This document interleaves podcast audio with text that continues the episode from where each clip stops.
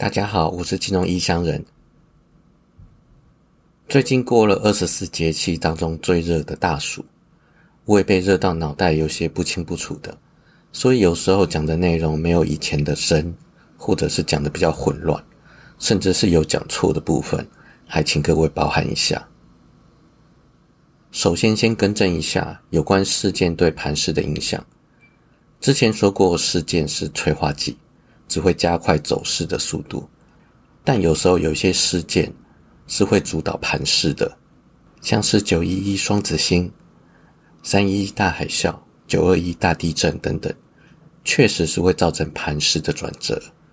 所以整体应该是要这样说：事件不一定是市场走势的原因，有的时候只是催化剂而已。前天晚上联准会的利率决策如市场的预期。升息一码，主席鲍威尔在会后的谈话也从原本的鹰派转往鸽派，市场用上涨来回应。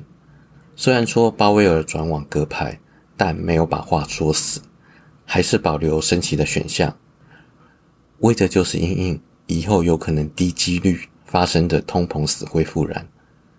然后昨晚就因为担忧日本市场、日本政策的转向。再加上美国第二季的 GDP 成长超过预期，引发通膨上涨的担忧，美股又下跌做收。基本上现在算是多头，多头的特色就是没事没消息就往上涨，而且有消息通常都是好消息。这也代表我就没什么事件可以讲了。硬要说的话，就是要讲一些产业类别的消息，或者是基本面。像是上周讲的辉达主要事业之一显示卡，但多头不代表就是会一路不回头的往上涨，仍然有空头的引诱。只不过是在多头这段时期，多头势力大多数时间压制了空头，在少部分的时间当中，空头还是会反扑压制多头的，让市场走跌。这个时候就是多头中的修正，同样是下跌。不要把多头中的修正跟空头的主跌段弄混了，一个是要找机会做多，一个是要找机会放空，完全相反。先弄清楚现在的主旋律才是最重要的事。好了，接下来进入今天的主题：漫步华尔街四基本面分析。华尔街的从业人员基本上都是基本面分析的信奉者。而且认为散户不可能跟专业的经理人还有分析师相提并论，而学术界不以为然。有比较极端的人认为，射飞镖挑到的标的也可以跟专业经理人绩效一样好。基本面分析师通常用过去的盈余记录来预测未来的盈余走势，他们认为这是扎扎实实的数字推论出来的结果，值得信任。但学术界认为，用过去的盈余是无法预测未来的盈余的，因为只有少数的公司能够维持长期的持续成长。学术界的一些研究显示，证券分析师推测的成长率比一些未经过验证的预测模型还要不准。作者认为有五个因素可以说明为什么基本面分析师的预测不准：一、随机事件的影响。就是意料之外的事件造成营运不按照模型走，就像是这几个礼拜台积电法说会上说库存去化不理想，AI 热潮无法抵消它，美元的营收从原本预估的衰退一到六个 percent 修正成衰退十个 percent，然后台湾加权在那一段时间就一路下跌。二公司做假账，只要有心就可以做出假账。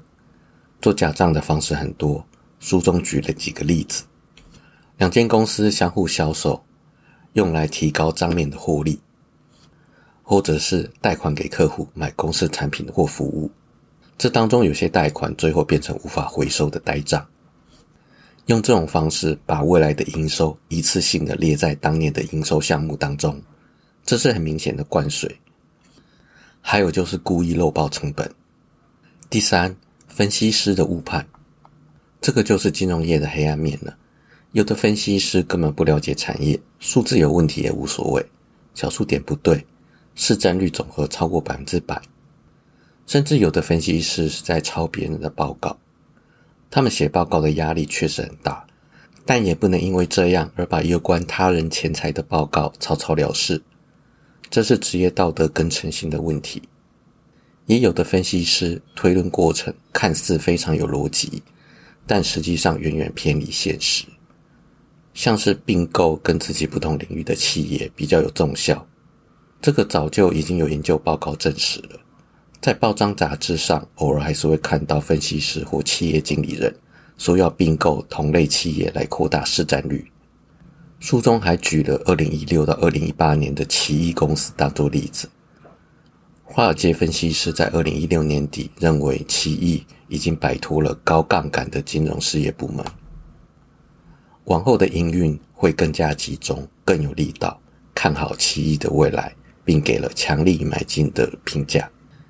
结果在两年之内，奇异的股价从三十余美元跌到十三美元，奇异反而变成样样通、样样松，什么都不专精，盈利也节节下滑。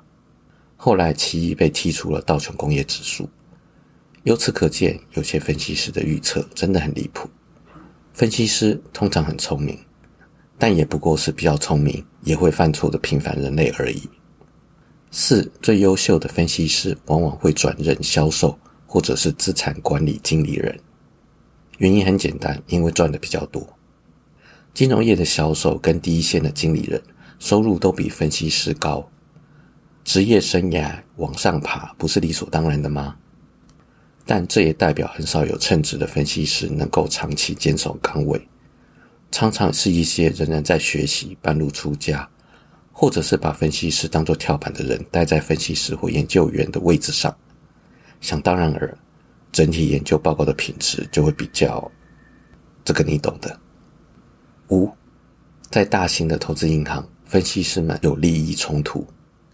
利益冲突永远是金融业难以根除的沉疴。分析师可能会因为不愿意得罪公司大客户，或者是潜在客户。而不敢说实话，因为说了实话，下场可能会很惨。在某个有名的案例当中，一位分析师建议卖出川普的泰姬玛哈债券，理由是他未来可能发不出利息。后来川普威胁要采取法律行动，分析师因此遭到解雇。然而这档债券之后果然付不出利息。发生这种事之后，有哪个分析师？敢写川普公司的坏话。之后，作者用了整整八页的篇幅来举例，尝试证明大部分主动式共同基金的绩效比大盘还要糟糕，丢铜板跟设飞镖都比这些专家选的标的还要准确。这章节的末尾写着：即使被尊称为基本面分析之父的班杰明·格拉汉，也就是巴菲特的师傅，他承认基本面分析不再可靠。无法产生优异的投资报酬。另外，皮特·林奇跟巴菲特都承认，买进 ETF 对大多数投资人是最有利的投资方式。巴菲特甚至在遗嘱中表明，遗产中的现金只能用来投资 ETF。作者写这本书本来就是要力捧被动投资 ETF，脚踢其他所有门派，所以内容当然都朝这个方向去写。我的看法是。被动投资 ETF 确实是所有投资人都有办法赚到钱，门槛又很低，又不容易出错的简单方法，很适合拿来打底。毕竟只有少数人能够长期打败大盘，而这些人不是有特殊才能自学成功，就是有机遇碰到高人教学之后努力练成的。在你还没有能力长期打败大盘之前，先乖乖被动投资 ETF 吧。至少这样可以打败百分之八十的人，成为赚钱的那一群人。漫步华尔街就讲到这里，之后的不讲了，后面的章节才是精华，但是内容实在太硬，有兴趣的人可以买来慢慢研究。